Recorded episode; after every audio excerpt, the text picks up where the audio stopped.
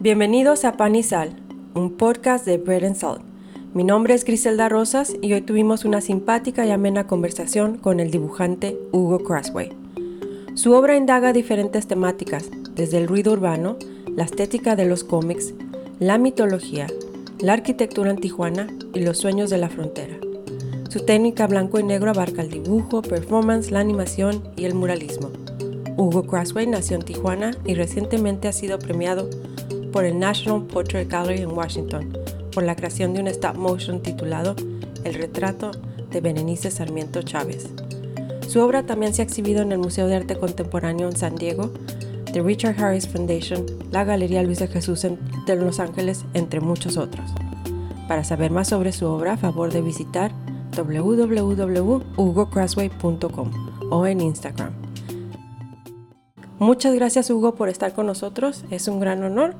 Primeramente te quiero felicitar por tu obra y expresarte mi admiración desde hace muchos años y me da mucha alegría conversar contigo hoy. Bienvenido y gracias de nuevo. Perfecto, de nada, nada, no, un placer.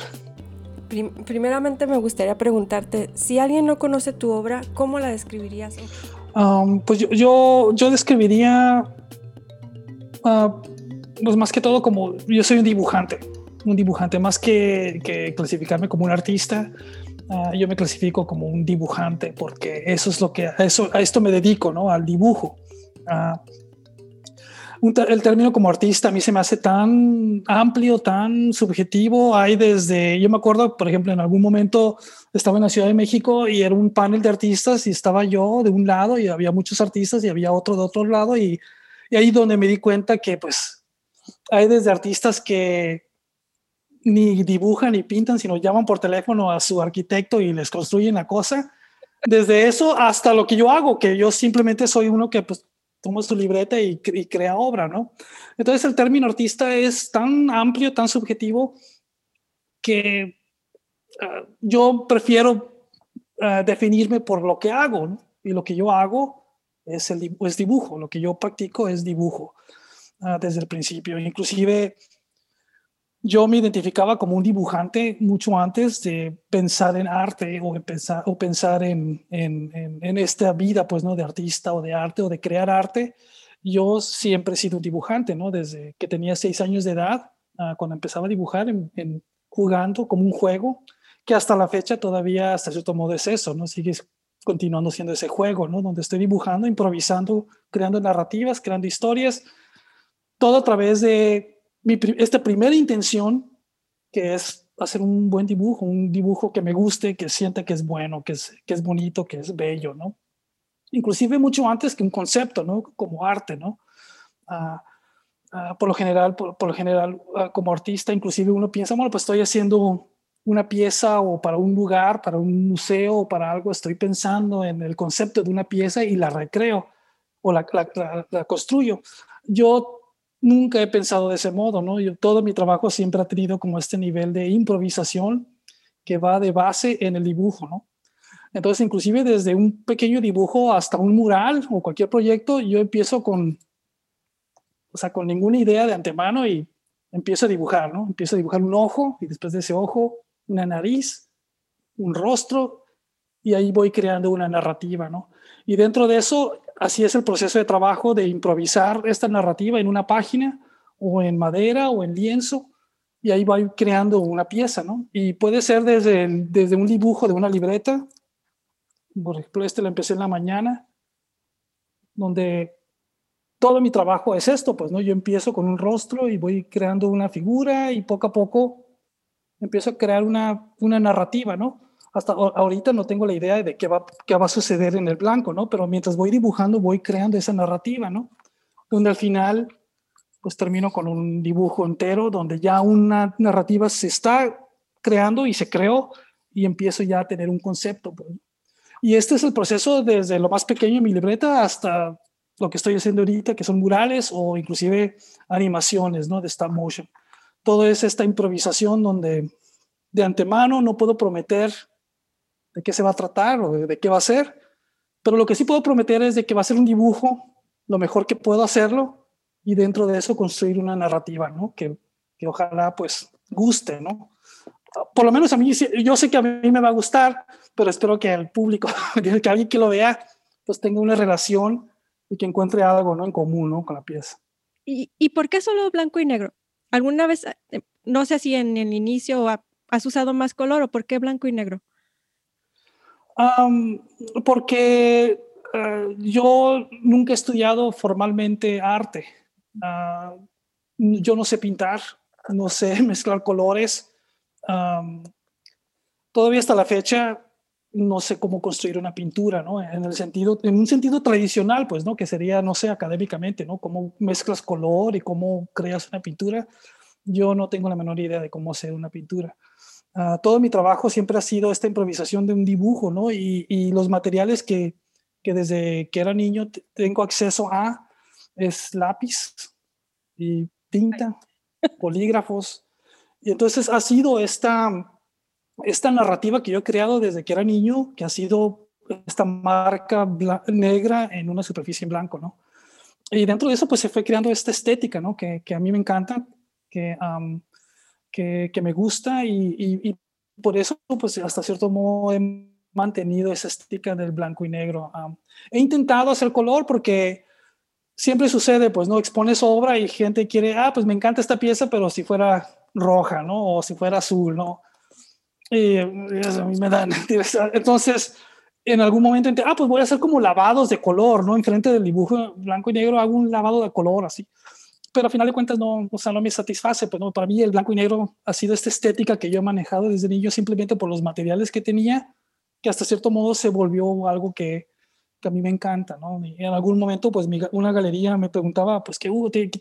eres daltónico o algo, ¿no? Porque no puede. No, no, o sea, yo, yo veo color, yo sé que es el verde, que es el rojo. Simplemente a mí esta estética del blanco y negro a mí me gusta, ¿no? Y también, porque como mencioné antes, pues, ¿no? Yo, yo me clasifico como un dibujante, pues, un dibujante uh, donde uh, me encanta la idea de, de algo tan sencillo como un lápiz, una pluma sobre una superficie y de ahí puedes crear mundos, ¿no? puedes crear murales, puedes crear cine inclusive. Y algo tan sencillo y tan, a mí se me hace tan desmistificante, pues, ¿no? O sea, cualquiera puede relacionarse a, un dibujo en blanco y negro porque todos lo practicamos en algún momento, pues, ¿no? En nuestras libretas cuando éramos niños, ¿no? Tenemos esos materiales frente a nosotros, pues, ¿no? El bolígrafo, el lápiz, y podemos crear un dibujo, ¿no? Cuando uno piensa de un pintor, te imaginas, pues no ves el estudio de Diego Rivera y ves un chorro de, de pinceles y de, y de, ¿cómo se llama?, de superficies llenas de líquido, ¿no? es como toda una, la, la, la, alquimia, ¿no? De la pintura, ¿no? Ah, que pues yo veo eso y a mí me, completamente me, me sorprende y, y, es como algo mucho fuera de mi entendimiento, ¿no? Pero para mí algo tan sencillo como una libreta y una pluma y crear mundos, eso es lo que yo hago y por eso me defino como un dibujante. Y hablando de Diego Rivera, este, fui a visitar tu, tu mural en Liberty Station y fui con mi hijo de siete años que le pareció muy divertida porque como no está realizada en una superficie plana, sino en las columnas, entraba y salía y me decía, mira mamá lo que hay aquí, mira mamá lo que hay acá, y se divertía mucho en, en, en tu obra. Que por cierto, me, me parecen los rostros o la estética muy mexicana de cierta manera. Y, y tú eres totalmente fronterizo, cruzabas para ir a la escuela. Sí, sí, y, y tu estética se parece más a lo que encontrarías en el sur. Pero al mismo tiempo tan fronteriza, ¿cómo le, hacías? ¿Tenías Sentry? ¿Cruzabas? ¿Ibas y venías y tomabas dibujos en el trole? ¿Cómo, cómo era tu vida? Antes, antes era muy diferente. Antes, de, antes del 11 de, septiembre, antes de eso, cruzar la línea era 30 minutos máximo. Y no era Sentry ni nada, sino simplemente cruzar. No había, no había ready made, no había Sentry, era nada más cruzar la línea. Y máximo tardabas una hora, era como algo ya extraordinario, pues, ¿no? No fue hasta después del 11 de, después del 11 de septiembre que que completamente cambió el mundo eh, de la frontera y se militarizó la frontera y, y ahorita son, tardas hasta 3, 4 horas y nada más cruzas en lo general, ¿no? Sí, pero era muy diferente pues en ese momento. Y sí, yo, yo, eh, yo, yo iba a la escuela yo iba a San Diego State en a principios de los noventas. Entonces sí, cruzar al otro lado era tan sencillo. Me tardaba desde aquí de Rosarito para llegar a, no, pues primero iba a Southwestern College y para llegar a Southwestern College me tardaba una hora saliendo de aquí de Rosarito, playas de Rosarito, para llegar a Southwestern ahí en cerca, cerca de Chulavista. ¿Ibas en, el trole o manejaba? ¿Cómo? ¿Ibas en el, ibas en el trole o ah, manejaba? manejaba, en ese entonces tenía un carro y, ah, y, sí, y manejaba y cruzaba y cruzaba diario, ¿no? Y, y, siempre era pues así, pues voy a la escuela y, no había ningún problema, ¿no? Los oficiales, o sea, de que si era legal o no era legal, no importaba, ¿no? Nada más así te, te pasaban, pues, ¿no? Ahorita ya completamente es muy diferente, ¿no? Todo. ¿Cómo empezó esta? Es como un poemario casi. son como poemas de diferentes fracciones, como cosas que ves que captas en el centro, no sé, o en Rosarito, no sé dónde, pero hay mucha, los rostros son muy étnicos, son muy mexicanos. ¿Dónde, dónde captas esto primordialmente? Pues todo esto surgió cuando estaba ah, viviendo en, uh, en Nueva York en algún momento estaba aquí trabajando hacia obras, hacia dibujos, pero mi temática tenía más como algo que ver más con, Siempre ha sido esta improvisación de narrativa, ¿no? Pero estaba más influenciado por, por, uh, por mitología griega o inclusive así como simplemente hacer un dibujo bello, entonces realmente no pensaba mucho en, en un tema fronterizo o, o, inclusive la mexica, o mi, mexicanidad. Pero no fue hasta que... Uh, me salí de aquí a, tener la aventura, pues, ¿no? De, tratar de, abrir nuevos horizontes y me fui a vivir a, Atlanta, Georgia por dos años. Ah, y después de ahí logré juntar dinero y, pasarme a, Nueva York.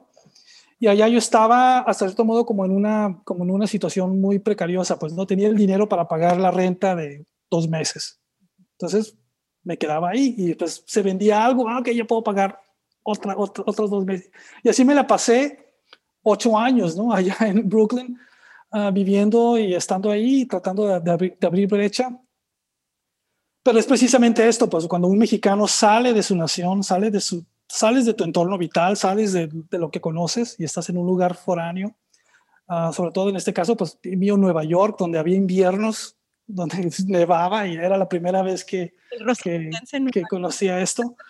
Uh, en algún momento estaba caminando ahí por la calle de Brooklyn y, y ahí en el, en el suelo me encontré una, esas pequeñas ah, historietas pornográficas, ¿no? Que mexicanas, ¿no? Que, que son como estos pequeños cómics que, que albañiles se ponen en, en, la bolsa de atrás y van al trabajo y son esas historietas uh, pornográficas, ¿no?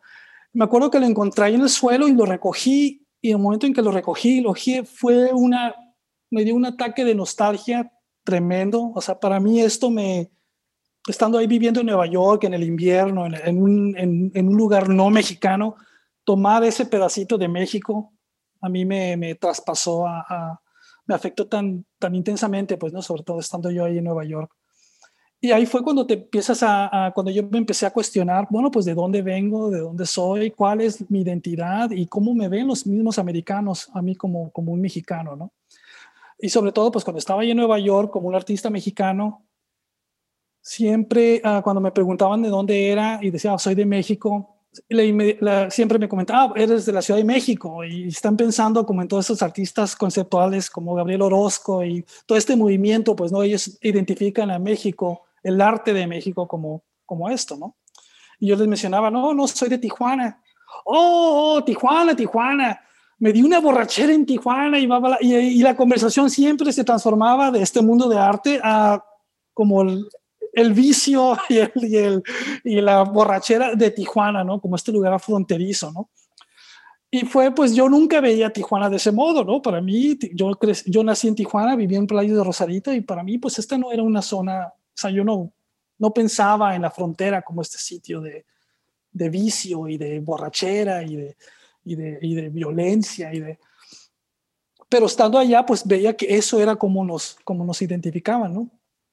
Entonces ahí fue cuando, bueno, pues yo empecé ya a cuestionar este, de dónde vengo, de dónde viene, de dónde vengo y cuál es la estética que, que, que, compone este mundo de donde supuestamente yo soy, ¿no? Y pues de donde yo soy, soy Tijuana, ¿no? Frontera, ¿no?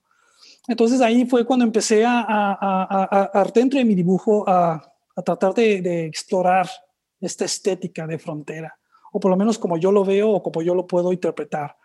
Ah, entonces, en algún momento estaba haciendo un proyecto en, Chicago y, y, parte de ese proyecto pues conocí a unos artistas mexicanos y otros artistas ah, latinoamericanos y una, un americano ah, se me acercó y me dijo, Hugo, Hugo, tú eres de Tijuana. Me dice, sí, sí, soy, nací en Tijuana. Me dice, ok, quiero enseñarte, quiero enseñarte algo. Y me, y me, llevó a su estudio y así como con mucho secreto me dijo así como, como, como algo así como bien, no sé, bien misterioso. Y abrió un cajón y sacó estas pequeñas historietas que se llaman Tijuana Bibles. Me dijo, ¿sabes qué es esto? ¿Sabes qué es esto? Y dice, yo no que, que es Tijuana Bibles. Y dice, sí, dice, estas son ah, pequeñas publicaciones que se hacían, que se imprimían en los Estados Unidos allá en 1930 durante la época de prohibición. Y eran estas, estos cómics clandestinos, hasta cierto modo era como el primer uh, zine ilegal, ¿no? Porque eran cómics que presentaban por ejemplo, Mickey Mouse teniendo sexo con Donald Duck, ¿no? O, Popeye teniendo sexo. Así eran, eran pornográficos, pero utilizaban imágenes de las caricaturas sin, y rompiendo todas las reglas de derechos de, de, copyright y todo eso, ¿no? Entonces eran estas publicaciones ilegales y las llamaban, las titulaban Tijuana Bibles. Entonces, estas publicaciones que no tienen nada que ver con Tijuana, no era, no tiene nada que ver con frontera, no fueron creadas en México, pero ellos le daban esta connotación, como todo vicio americano, ellos no quieren asumir la responsabilidad de que nosotros creamos esto, sino esto viene de un lugar foráneo, pues viene de, de frontera, un, un, lugar ilegal, ¿no? Y, y les, exacto, y, les llaman Tijuana Bibles, y, y, a mí me encantó el título, ¿no? Se me hizo así como, como esta, uh, estos dos elementos de, conflicto, pues, ¿no? Tijuana Bible. Bible es lo, lo, lo, lo, santo y Tijuana es lo pervertido, pues, ¿no? Y es esta mezcla, pues, ¿no? De estas dos cosas, ¿no? Esta connotación que tenía, ¿no? Entonces, como tijuanense, yo decidí, bueno, pues quiero tomar ese término y, como un tijuanense y retomarlo, pues quitárselo a estos americanos que, que, piensan que Tijuana es vicio, yo retomarlo y yo hacer mi propia versión de los Tijuana Bibles. Y empecé este proyecto, pues, ¿no? De, de, de, de yo crear estas, estas narrativas de frontera, como hasta cierto modo imitando pues, ¿no? lo que era el Tijuana Bible, que eran estas historietas, cómics a blanco y negro, pero hablando sobre, pues para, mí, pues personalmente a mí, uh, ver a, Mickey Mouse teniendo sexo con Donald Duck no me ofende. Pero a mí sí me ofende lo que es la frontera, pues, ¿no? Lo que es lo que el migrante sufre al cruzar la frontera o, la, impunidad frente a los crímenes que suceden en frontera. Eso a mí sí me ofende. Entonces yo decidí, bueno, pues quiero hacer esta serie de, de, de, de libros, de, cómics, de, dibujos que hablan sobre esto, pues, que cuentan lo, lo, que es, lo que a mí me molesta, lo que a mí me, me, me, me, conmueve de frontera y tomando el término del Tijuana Bible, ¿no?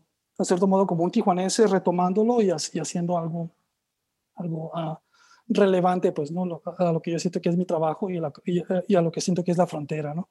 Entonces, como parte de eso, uh, después de estar ocho años en Nueva York, me regresé a Tijuana y empecé a dibujar Tijuana. Entonces yo me sentaba en Revolución con mi libreta y empezaba a dibujar gente, pues no, me sentaba y lo mejor que pueda, pues no, tratar de, de dibujar rostros. Y haz de cuenta, dibujaba el rostro, pero pues la gente se está moviendo, la gente se está caminando, entonces trataba de, de captar lo más que pueda y después improvisar mi dibujo, pues, ¿no? Nunca he tenido yo la, la, la, disciplina de, de, ser un dibujante renacentista donde capturo la, como una foto, pues, una, como una cámara que capturo el mundo, ¿no? Hago lo que puedo y dentro de eso voy improvisando mis narrativas, pues, ¿no? Y, y voy creando, pues, esta, estos dibujos donde trato de tomar rostros de frontera, pero a la vez también captando como el entorno, pues, ¿no? De lo que estoy viendo, de, de, hacer la textura, pues, ¿no? De, Tijuana. Y por los últimos, este proyecto lo empecé como en el 2012. Y desde entonces todo mi trabajo cambió y, se, y, ha tenido esta estética, ¿no? De, de, frontera, ¿no? Ah, con mi proyecto del Tijuana Bible, inclusive con ahorita con estas ah, pequeñas animaciones de stop motion que tienen, que retoman pues este concepto de frontera y hasta cierto modo como creando una, como un, nuevo arte, como una estética de una nueva mexicanidad, de lo que yo considero, pues, ¿no? Porque también, pues, estando fuera en el extranjero, cuando pensaban de arte de México, o pensaban en el arte conceptual de la Ciudad de México, o pensaban en Frida Kahlo. Esos eran como los dos extremos, pues, ¿no? O nada más hay eh, Gabriel Orozco o el colorido y el, y la, y el folclore mexicano, ¿no? Y a mí me encantó pues la idea, bueno, pues hacer mi obra que ya de por sí es blanco y negro, que niega el color, que niega el color. Entonces es, es crear esta mexicanidad donde no hay el color folclórico de Frida Kahlo y de Diego Rivera, pero tampoco no es este conceptualismo puro de, de Gabriel Orozco, sino es esta narrativa que habla de la frontera a través de un proceso de dibujo y de, y de una expresión personal, pues, ¿no? Como, como es lo que yo hago, pues, ¿no? El dibujo. ¿Y cuáles artistas te han influenciado? ¿Quién ha sido una, un, potencial en tu desarrollo? pues al, al principio, yo, como mencioné, pues ¿no? al principio siempre el dibujo siempre fue lo, lo primero, pues no ver un dibujo bello, ¿no? Entonces aquí en, en mi casa, cuando yo crecía, mi papá tenía estos volúmenes que muchas familias la tienen, ¿no? Eran estos volúmenes de Don Quijote de la Mancha con ilustraciones de Gustavo Doré, ¿no? Eran estos, estos libros tomos, así que dentro de esto pues, había estos hermosos libros, hermosos libros con estas hermosas ilustraciones de, de Gustave Doré, el ilustrador francés del siglo XIX, con esos hermosos dibujos de, Don Quijote, ¿no? Don Quijote de la Mancha. Y al principio, pues yo veía eso, pues veía la línea, veía, veía la, el, hermoso dibujo y yo trataba de imitar eso mucho, pues no a través de mi dibujo, ¿no? entonces, yo siento que mi primera influencia, influencia dentro de mi trabajo, de mi estética, fue Gustavo Doré. Y después de ahí pasé a, a, a, cómics que, que, yo veía, como Frank Miller o alguien así, Bill Sankovics. Y dentro de eso, ya cuando yo empecé a crear mi dibujo con mi propia estética, entonces ya empecé a ver pues ya más bien, pues más bien la misma ciudad, pues, ¿no? Tratar de recrear la misma estética de lo que estaba viendo dentro de mi dibujo, entonces los muralistas no tienen, no, no tienes referencia de los muralistas, ¿Esa es una conciencia colectiva de cierta manera? Pues eso empezó últimamente porque como todo, pues yo nunca planeé nada, todo siempre ha sido una improvisación. E inclusive el proceso de hacer mural fue algo que nunca pensé que iba a ser murales, pero como siempre, pues no, te invitan a una exposición, no tienes obra, ¿qué hay que hacer? Ah, pero hay una pared, ok, pues me pongo a dibujar y hago un dibujo y ¿cuánto tiempo, cuánto tiempo, tiempo tengo? Ah, tienes una semana, ok, pues lo que haga en una semana es mi obra, ¿no?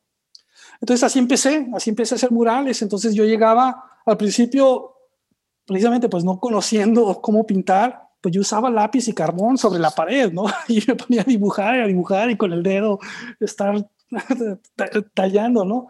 Al final de la semana tenía los dedos sangrientos, pero creaba pues estos murales, ¿no? Más adelante ya empecé a, a, usar pintura, ¿no? Pintura acrílica. Ah, pero al principio pues era como este, este modo de improvisación, cómo haces un mural, ¿no? Y dentro de eso empecé a ver, pues, ah, bueno, pues, ¿cómo, ¿cómo puedo resolver un problema, pues, ¿no? Cuando, cuando te atoras, ¿no? Y veía a, a, a, a, a Siqueiros o, ve, o ves a Diego Rivera o, ves inclusive a Orozco, de cómo él tan sencillamente, gráficamente, porque Orozco tiene como un sentido más gráfico, como bien sencillamente hacía un rostro, ¿no? Así como con, con su brocha, ¿no? Y yo trataba de imitar, ah, bueno, esa es una manera económicamente, pues, ¿no? De poder crear algo una, o continuar esa narrativa, sobre todo en un espacio donde, o sea, por lo general, pues cuando yo hago un mural, ah, tienes una semana para hacerlo, ¿no? No tienes los tres meses, pues, ¿no? Que, que, le dan a, a, un muralista, ¿no? Entonces, así fue como yo fui creando estos murales. Y también, siempre, pues, por lo general, todos estos, estos proyectos de murales no son comisiones, sino son, me invitan a un espacio a que haga algo. Y yo propongo improvisar un mural y como parte de eso, destruirlo o deconstruirlo, ¿no? Que es borrarlo. Porque pues no, no, son proyectos que son comisiones, pues de que hago un mural y que ahí se quede, ¿no? Entonces, inclusive el proyecto de, de el proyecto de, de, Liberty Station es un proyecto de donde supuestamente yo pinté esos murales, improvisé esos murales en dos semanas y después terminando la exposición los iba a borrar. Uh, pero pues llegó la pandemia, llegó COVID y todo y, y ahí están. Y precisamente siguen ahí porque los acabo de visitar. Sí, exacto, y ahí están todavía, pero va a llegar. ¿Y te duele que los, que los borren, que los quiten de la pared? Ah, sí, pues claro, siempre es, es, ah, es, es difícil, pero, pero hasta cierto modo también como que esa fue la intención del proyecto desde un principio, pues, ¿no? Era, era crear esta narrativa y borrarlo, ¿no? Ah, y también, pues, estos proyectos de mural que yo he hecho, los he presentado como performance, donde le da, le quita, pues, esta, este concepto de inmortalidad a una pieza de, de arte, sobre todo un mural, pues, ¿no? Uno piensa en los murales de Diego Rivera y esos murales, la intención de esos murales es de que van a estar en, el Palacio Nacional para siempre. Mientras existe nación, va a haber, mural, igual que, que, la obra de Miguel Ángel en la Capilla Sistina, ya desde un principio le dan este concepto de inmortalidad, pues no, este es un tesoro de la humanidad y va a estar para siempre. En mi caso, pues siempre ha sido estas improvisaciones narrativas que como performance tienen una, es como, como cuando vas a un concierto de música, pues no escuchas la música y en el momento en que, que los músicos paran de tocar, terminó la pieza, llega un silencio. Y lo mismo con esos murales, pues como performance, ¿no? Voy, improviso estas narrativas en vivo, donde un público me está viendo y platican conmigo. Cuando estaba pintando en Liberty Station, se me acercaba gente y comentaban, y inclusive lo que ellos mismos comentan influye el mural, pues, ¿no? Porque estoy improvisando ahí en, en el momento. Entonces es esta conversación que sucede, pues, ¿no? Entre yo y, un público y se hace todo en público. Y al final, como todo performance, termina esa conversación, termina, termino el mural y empiezo a deconstruir el mural, ¿no? borrándolo, donde ya nada más queda en la memoria. ¿Y tienes murales en Rosarito? ¿Perdón?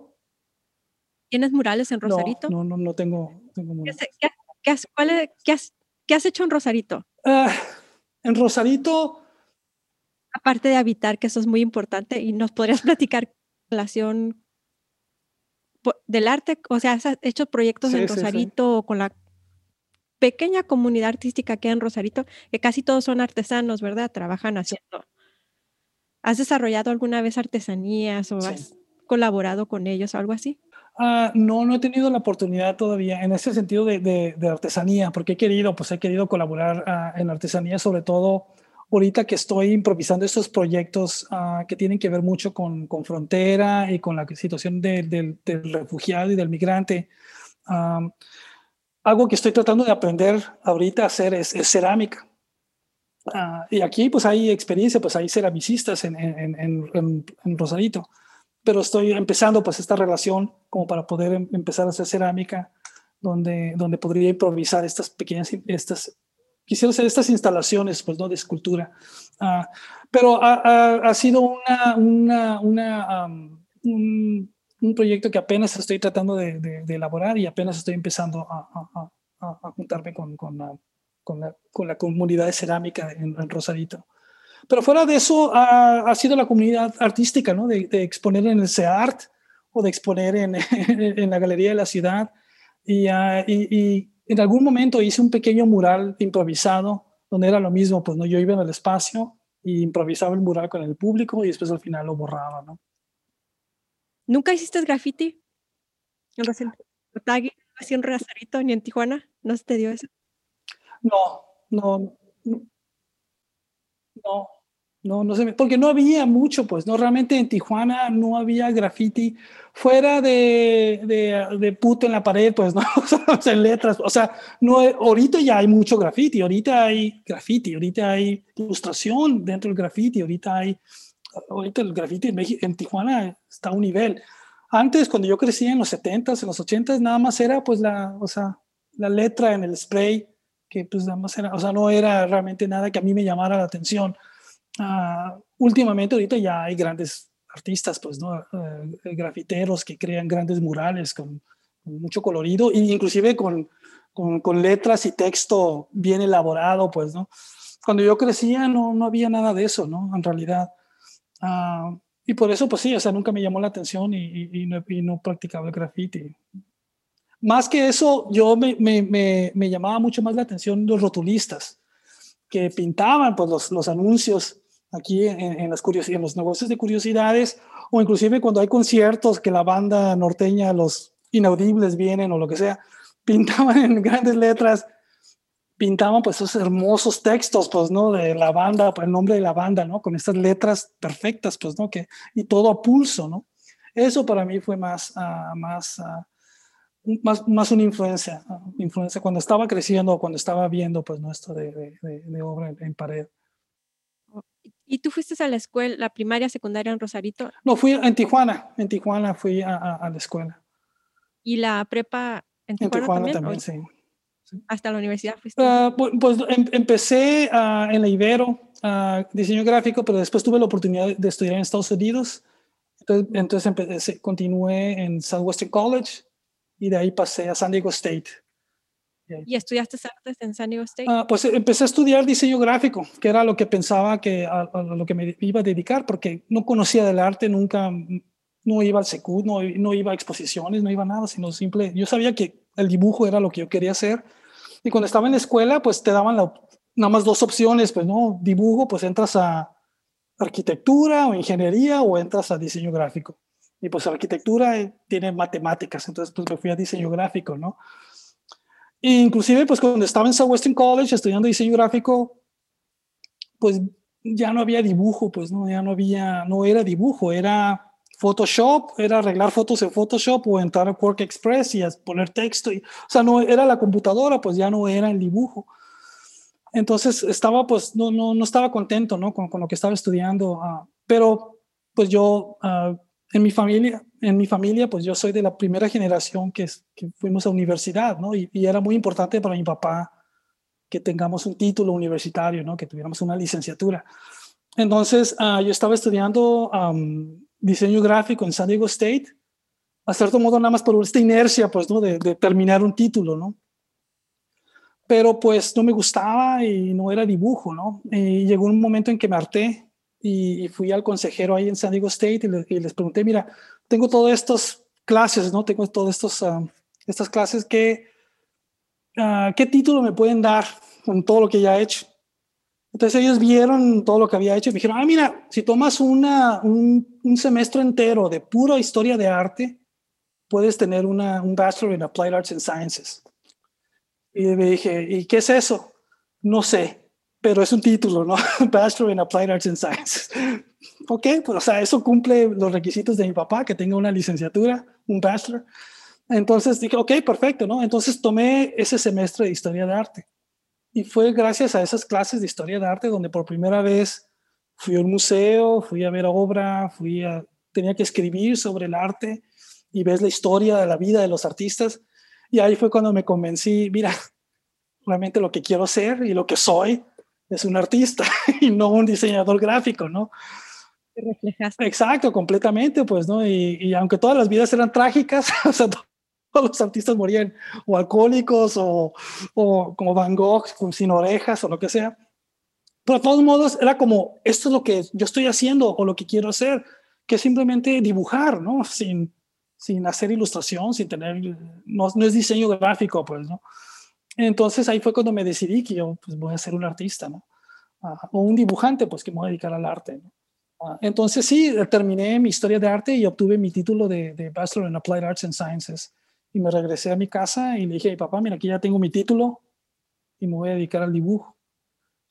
Y mi papá, pues muy, muy, con mucha paciencia, me dijo, pues sí, hijo, o sea, o sea, ya cumpliste con tu título y dedícate al dibujo, siempre diciendo, bueno, pues pase lo que pase, siempre puedes abrir la tienda de curiosidades y vender, no te vas a morir de hambre eh, con una tienda de curiosidades. Entonces, ese fue el plan, pues, ¿no? Sí, perfecto. Entonces regresé a la tienda de curiosidades y yo me puse a dibujar. Y dentro del dibujo, pues fui elaborando obra ya con esta intención, pues, ¿no? De, de, de soy un dibujante y haciendo obra poco a poquito, pues empiezas a abrir brecha, pues no, alguien te invita a una exposición y conoces a otros artistas. Y así empecé, ¿no? Y, hasta ahorita, pues hasta la fecha todavía estoy abriendo brecha, ¿no? Pero, pero sí fue como, hasta cierto modo, yo siento que, que empecé tarde, ¿no? Yo ya tenía 30 años cuando me decidí a ser un artista. Antes de eso, pues sí, dibujaba, pero pues básicamente estaba bajo la inercia de, tengo que ser, terminar mi título de diseño gráfico. ¿no? No, y cuando vas al Southwestern duras ahí para siempre. Yo me acuerdo. exactamente, exactamente. Algo que en dos años ya sales y se pasaron cuatro años y todavía no, no, no haces la transferencia hasta Digo State. ya viste a los que entran de 18 años y tú ya tienes 30, sí recuerdo. Y entonces tenía, tu familia tiene curios, entonces siempre has tenido relación con el objeto artesanal, con esos objetos mexicanos pues sí, cuando no eran hechos en China, cuando todo venía del sur, ¿verdad? Todo hecho en México. Exactamente, exactamente. O sea, yo en los 70 aquí Rosarito era muy diferente, pues, ¿no? A, lo que existe ahorita, ¿no? No había nada, no había nada. Era nada más la calle de dos carriles que llegaba al Hotel Rosarito y, y tiendas de curiosidades, ¿no? Inclusive aquí antes, desde mi casa se veía la playa, ¿no? No había nada, ¿no? Entonces, sí, yo crecí en este ambiente, a cierto modo, como muy ranchero, pues no, no, había nada que hacer, no había nada realmente que ver fuera de ir a la playa y estar en la tienda de curiosidades. Y la tienda de por sí es como este mundo muy barroco, pues, ¿no? Se ha centrado en una tienda de curiosidades, ¿no? se está lleno de, artefactos, son oscuros y así como, como medio sucios, llenos de, de, de, imagen, pues, ¿no? Llenos de textura, de textil y de figuras y todo, ¿no? Y también otro elemento era pues que, que, venderle al americano era contar un cuento, pues, ¿no? O sea, el americano siempre quería llegar y, ¿esto qué es? Y, ah, pues este es, uh, you es la Coatlicue y es la diosa de sacrificios humanos y no sé qué, y que el otro, ah, ah, ¿y cuánto es? ¿Cuánto es? 10 dólares, ok, pues, entonces era también como inventar narrativa, pues, ¿no? inventar historias de las cosas que estás vendiendo, pues, ¿no? Porque es, es venderle la historia más que el artefacto también al, turista americano, ¿no? Entonces ahí yo siento que también era pues este, este, este, esta habilidad, pues, ¿no? De, de, crear una narrativa a través de mi trabajo, pues, ¿no? es un dibujo bello, pero también dentro del dibujo voy improvisando esta narrativa, así como improvisaba narrativas cuando les contaba a los americanos, pues, ¿no? De, que era este idolito, pues, esta pequeña figurita. Pero eso era antes, porque ahorita pues ya eran Bart Simpsons y eran Batmans, pero antes vendíamos ídolos y vendíamos así como figuras prehispánicas, ¿no? Hechas de barro, ¿no? Siempre tuviste relación con el objeto artesanal y de ahí salió la idea para el stop motion con Berenice, Berenice Saltillo. No, uh, Berenice Sarmiento uh, Chávez. ¿Y es una historia real? Sí. ¿Sabes? También me recuerda mucho a la obra de Kate, Kate Kowitz. Kate Kowitz. Oh, Kathy Kollwitz, la artista alemana, uh, dibujos famosísimos, los grabados tremendos. No sé si alguna vez tengas referencia, pero ¿nos puedes platicar sobre la historia de Berenice? Sí, sí. Um, bueno, pues he estado trabajando desde el 2012 con, este, con esta temática de frontera y de Tijuana. Y, inclusive, pues yo sentado, yo, me, yo mi práctica era, iba a la revolución y me sentaba, en el, ya sea en el Parque Morelos o donde pueda, donde no moleste mucho, ¿no? Y me pongo a dibujar, ¿no? Y pues claro, pues gente cuando te ve, así que estás ahí con una nota y que estás ahí con tu pluma, como que había mucho, no sé, estoy tomando notas o soy un policía o algo, no sé, como que había esta cierta, y gente así como que se me acercaba y ¿qué estás haciendo? Y no, no, pues estoy, estoy dibujando, estoy, ah, ah entonces ya, entonces ya les enseño mi libreta y ah, ok, y todo.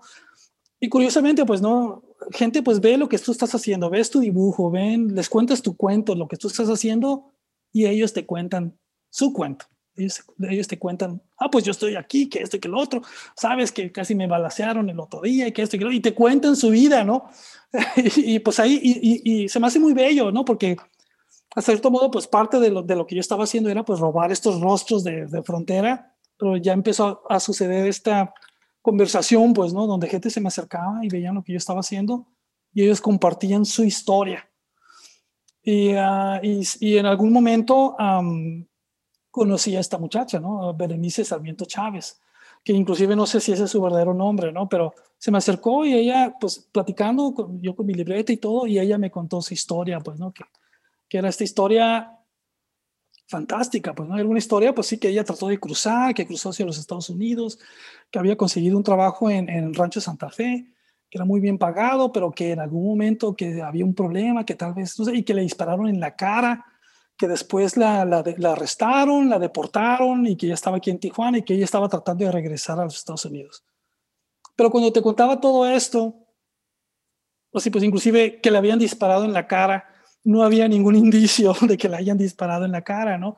O inclusive ella se, era tan bella que, que tenía ah, dos amantes allá en Rancho Santa Fe. O sea, como que tenía mucha fantasía esta historia, mucha exageración, pero a mí se me hizo, pues esta es la historia que ella cuenta, pues, ¿no? Y así es como ella se quiere identificar frente a mí, pues, ¿no? Ella, yo le conté yo quién soy, soy un dibujante y todo. Entonces ella, ah, pues yo, yo, yo soy muy bella, esto he sufrido mucho, pero he sobrepasado grandes, grandes tragedias, ¿no? Entonces me encantó esta idea, pues, ¿no? De cómo, de cómo las historias que contamos nos, es nuestro retrato, ¿no? Es nuestra manera de presentarnos, pues, ¿no? que lo hacemos todos los días, pues no todas las mañanas nos vemos en el espejo y yo soy una persona buena, ¿no? O sea, nos inventamos historias, pues nos creamos la, narrativa que nos identifica o la narrativa que, que, que, soy yo, pues, ¿no? Entonces, uh, ella me contó esa historia y yo la, la, tomé, pues la tomé como nota, ¿no?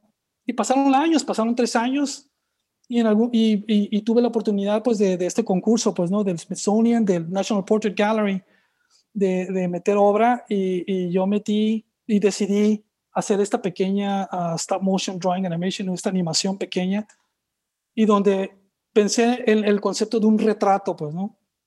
¿Cómo va a tener que ser un retrato de alguien? Y dije, no, mejor, mejor no hago un retrato, más bien uh, cuento la historia de una persona, como el retrato, ¿no? Y ahí fue donde se me ocurrió la idea de el retrato de Berenice Sarmiento Chávez, donde todos los dibujos cuentan la historia de ella como más o menos ella me la contó, ¿no? Con exageración, pero dentro de esa historia, dentro de esa exageración, hay verdades y verdades muy fuertes, pues, ¿no? Uh, entonces decidí, bueno, pues voy a contar la historia de Berenice como eso es lo que ella, así, así es como ella se presentó a mí y así es como ella, yo, yo la voy a presentar al, Smithsonian, ¿no? Entonces hice esta pequeña animación donde en ningún momento dentro de los dibujos aparece el rostro de Berenice, porque no es un retrato de ella, pero la historia es lo que ella me contó y cómo ella se identificó frente a mí. Entonces era el, precisamente el concepto de, del retrato como nuestros cuentos, como nuestra narrativa, como esta tradición oral de cómo nos, nos, nos identificamos y nos pasamos al otro. ¿no? Entonces hice esta pequeña animación y, ese fue mi, mi ah, lo, que yo, lo que yo metí al Smithsonian como retrato, ¿no? El retrato de Berenice Sarmiento Chávez, ¿no? Que era el cuento de ella. Híjole, como me encantó cuando dije, mira qué talentoso es. Pero aparte la música, la música es transporte público, ah. ¿verdad? Sí, exacto, sí. Como parte de esto también, pues, ¿no? Era, era ah, todo esto, todo este proyecto, pues era el, el, yo estar en frontera, yo estar en Tijuana dibujando gente en mi libreta, pero también tomando el, eh, tomando el, el, taxi, el colectivo y, escuchando lo que sucede, pues, ¿no? Y en algún momento, cuando iba en camino a la frontera, ah, entró Rosa, esta cantante, que venía pues pidiendo dinero y ella, y ella con su guitarrita desafinada ahí en el, en el camión, ella estaba tocando su guitarra. Y cuando escuché la voz de ella, era una voz tremenda, pues, ¿no? O sea, yo era como Janis Joplin, ¿no? O sea, era como esta voz fuerte, pues, ¿no? Masculina y, y, y, cantando rancheras, pues, ¿no? Entonces me acuerdo que, que pues, o sea, estábamos ahí en tráfico y todo, y cuando llegó hacia mí, dije que si me podrías cantar una canción que te voy a grabar y te doy, y, agarré mi, tengo 30 dólares, te doy 30 dólares y me, y me cantas una canción y te voy a grabar. Ah, pues ella, pues 30 dólares, 30 dólares sí, sí, sí, sí, sí, ¿qué quieres? ¿Qué quieres? Y yo, no, lo que tú quieras, tú, yo voy a a grabar, tú toca. Y, pues, ella, y ella tocó esa canción, ¿no? Uh, totalmente, pues, desafinado, monótono, uh, inclusive no, no, pude ni identificar qué canción era hasta mucho después con la letra, pues, ¿no? Que de lo que ella cantaba. Uh, ahorita no me acuerdo el nombre de la canción, pero era esta canción como ah, que después la identifiqué, pues, ¿no? Que era, ah, es bien ranchera, bien masculina, bien misógina casi, ¿no? De un hombre que tiene mujeres en cada rancho, así como, pero esto venía de esta mujer que con esta voz fuerte, pues, ¿no? Así que como bien potente, pues, ¿no? Y cuando, cuando, grabé, cuando grabé eso dije, esto es el sonido, este va a ser el sonido de, de la historia de Bernice porque es esto, pues, ¿no? La historia de Berenice es, este, es esta épica uh, de, heroica, ¿no? de cruzar la frontera y sobrepasar lo, lo que sucede. Y también me encantó la, la, idea de, de, de, conectar esto con esta voz y con estas palabras de desafío y de fuerza y de combate, ¿no? Y sí, ¿no? Fue como estos elementos que, que fui tomando de, Tijuana y unirlos y todos funcionó perfecto, pues, ¿no? Me hizo que funcionó hermosísimo, ¿no? La voz y, la, y, lo, y lo visual, ¿no? De la historia de Berenice y la canción de Rosa. Sí, y por, cuando yo lo vi y lo escuché, era como esta, este rollo del migrante, pero el migrante como del, del sur, que, que llegan a Tijuana y nada más están de paso. Y, pero eso me recuerda mucho a Tijuana. No sé cómo explicarlo, pero es como una parte de Tijuana muy, muy importante que está así como en la superficie que todos sabemos que llegan y es para irse. Y, y eso me recuerda tu obra exactamente a eso. Sí, sí, sí.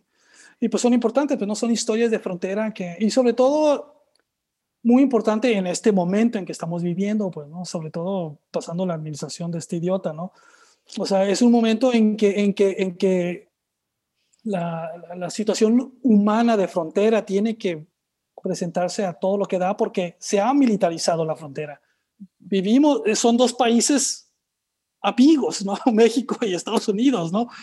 Pero lo que la situación de frontera es como si fuera como si fueran dos países enemigos, pues no está militarizado e inclusive el trato al migrante o el trato que tiene todo el derecho de cruzar hacia los Estados Unidos, sobre todo el refugiado que está buscando asilo, son es legal, son las leyes mismas americanas que permiten que venga el refugiado.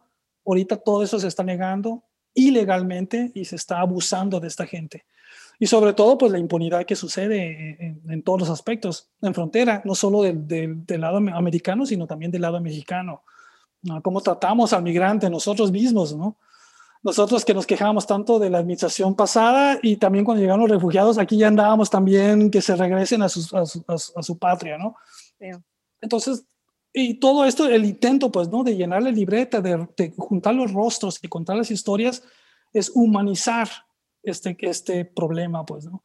Porque es bien sencillo escuchar, ah, pues que 50 mil refugiados o que 50 mil, o sea, números y estadísticas, pues, ¿no?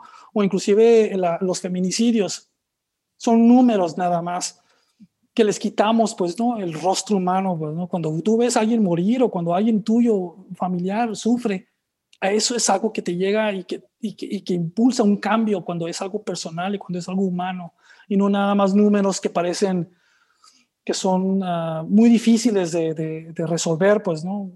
Números como 50 mil son números que, que, nos inundan y que nos, y que nos uh, a cierto modo, inmovilizan. Pero cuando escuchas cuentos personales, humanizas la situación, entonces sí, yo puedo ayudar a esta persona, yo puedo actuar en este momento. Duele mucho ese, ese tema y afectan todos los niveles, desde el ecosistema hasta lo profundamente humano. Exacto. Y pues el artista, como siempre, pues, ¿no? me acuerdo que escuchaba, no me acuerdo quién lo dijo, pero que mencionaba, pues, ¿no? Un, artista pinta lo que más odia y lo que más ama. O sea, esos dos extremos, pues nunca, para, para lo que hacemos, pues, ¿no? Para el trabajo que, que, lo que hacemos, para lo minucioso que es, o sea, la locura, pues, ¿no? De estar tallando una pared por siete días. Hasta, o sea, esta es una locura, ¿no? Lo minucioso, pero ¿por qué lo hacemos? Porque estamos expresando algo que odiamos mucho o que amamos mucho, o sea, que algo que nos conmueve a, un nivel que podemos hacer esto, ¿no? Entonces sí, pues haz de cuenta, eso es a cierto modo como la, la, la, la, motivación de un artista y no de un diseñador gráfico. Un diseñador gráfico sí dibuja, pues lo que te pagan y haces lo que tienes que hacer. Pero como artista, tiene que ser esta, estos dos polos, pues, ¿no? De algo que nos conmueve para, poder hacer, para poder hacer lo que estamos haciendo, ¿no? Y para poder gastarnos la vista y los manos para poder, porque queremos decir esto, pues, ¿no? Es algo que nos conmueve, ¿no? Algo que odiamos, algo que, desconocemos. O desconocemos, exacto, sí. Para, hacer lo que amamos, híjole, desde hace mucho tiempo me inspira mucho tu obra y me da mucho gusto conocerte. igualmente y conversar contigo y te agradezco mucho tu tiempo y te reitero que desde hace que recuerdo haber visto tu, tu obra en, en el centro de San Diego hace muchos años y, y vi tu nombre y recordaba tu nombre, pero no te ubicaba hasta años después que yo me integré al mundo de las artes de cierta manera. Este, me encanta tu obra y, y pues gracias por estar con nosotros. qué bueno, qué bueno. Pues igualmente, muchas gracias, muchas gracias. Y también admiro mucho lo que haces, ¿no? He visto tu trabajo, uh, pues últimamente, pues he estado viendo lo que, lo que estás poniendo en, en, en, tu página web y sí, es tan minucioso, tan colorido y sobre todo el, la, la, el textil, pues, ¿no? Que estás utilizando se me hace fabuloso, ¿no? El trabajo que estás haciendo.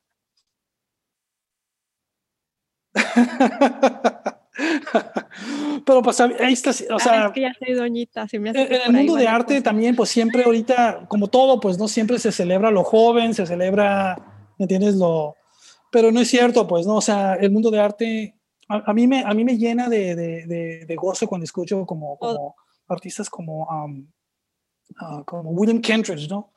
Que tiene 60 años y él empezó también como a los 50, ¿no? A hacer arte o a los 40, ¿no? O, o, o sea, eh, eh.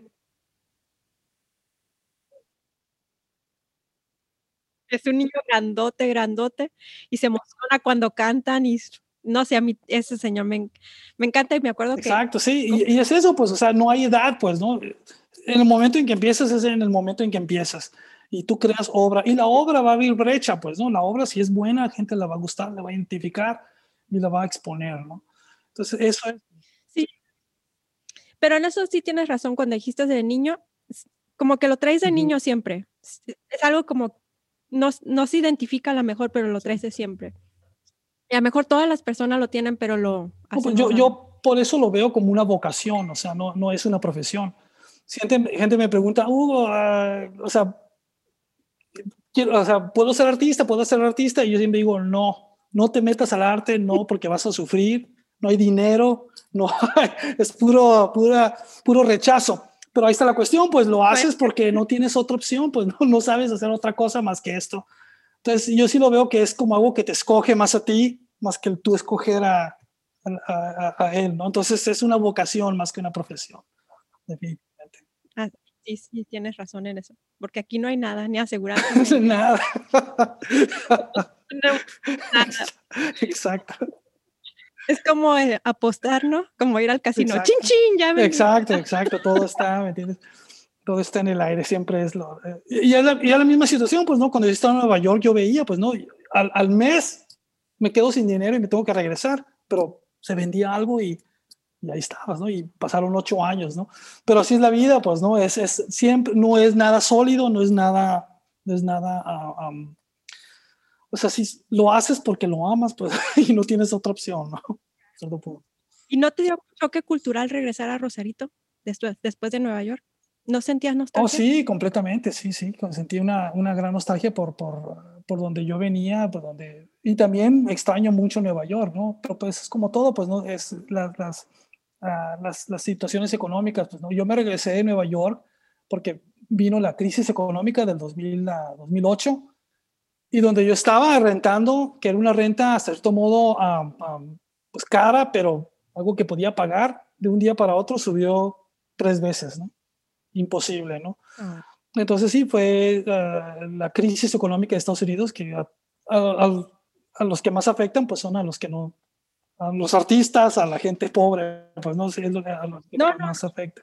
Esa fue mi, mi pregunta, ¿no sentiste choque cultural regresar a Rosarito oh, después de estar sí, Sí, completamente, completamente. Sí. O sea, llegué aquí y se me, se me, hizo chiquito, completamente chiquito, ¿no? O sea, y Rosarito, es no, o sea, se me hacía...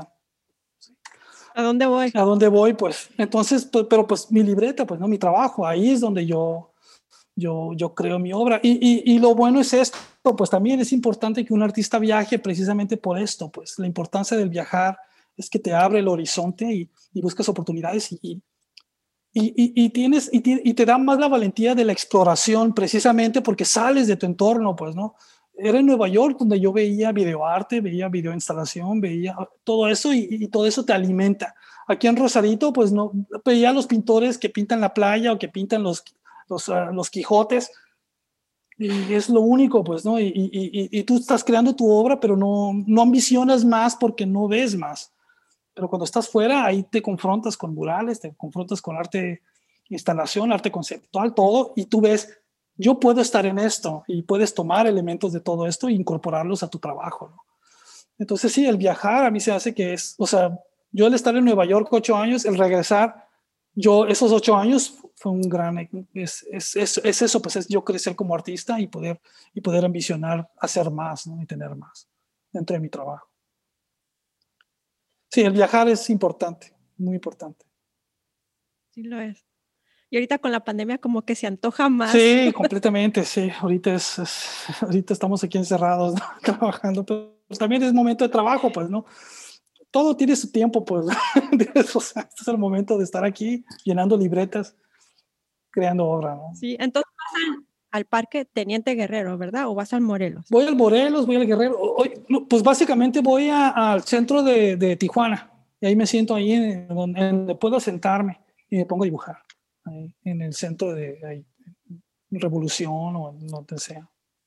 Me sentaba en cafés, pero también en café como que no, pues ves mucho turista, ves mucha gente, o sea, no estás viendo lo que estoy buscando, pues, que es frontera, que es Tijuana, que prefiero ir a taquerías y sentarme en una taquería más que y ver la gente de ahí, pues ver los rostros, se me hace más interesante pues ver esos rostros, ver lo que es esta cultura, más que ir a un, a un café Praga y pero pues no lo estamos viendo, pura gente bien vestida, tomando eh, eh, capuchinos. Tijuana Exacto, Tijuana Nice. Pero... bueno, pues muchas, muchas gracias. gracias Te mando un abrazo grande, igualmente, gracias. Igualmente, muchas gracias.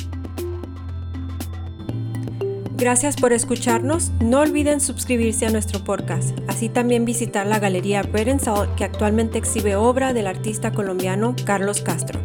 También pueden escuchar la conversación en inglés con Hugo Crossway y el curador Thomas de Mello en el podcast Bread and Salt. No olviden suscribirse y contactarme en el correo electrónico panisalpodcast.gmail. Gracias y hasta la próxima semana. Mi nombre es Griselda Rosas. Adiós.